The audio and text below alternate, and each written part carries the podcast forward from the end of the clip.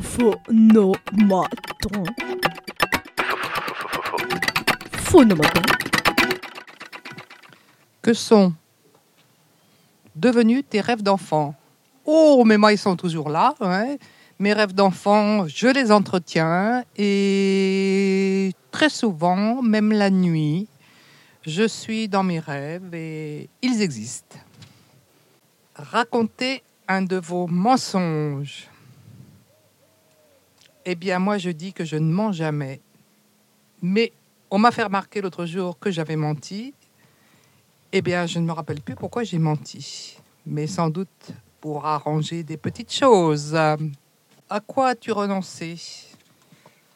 Oh, j'ai renoncé à ce que la vie soit parfaite. Parce qu'elle n'est jamais parfaite et il y a toujours une couille. euh, voilà.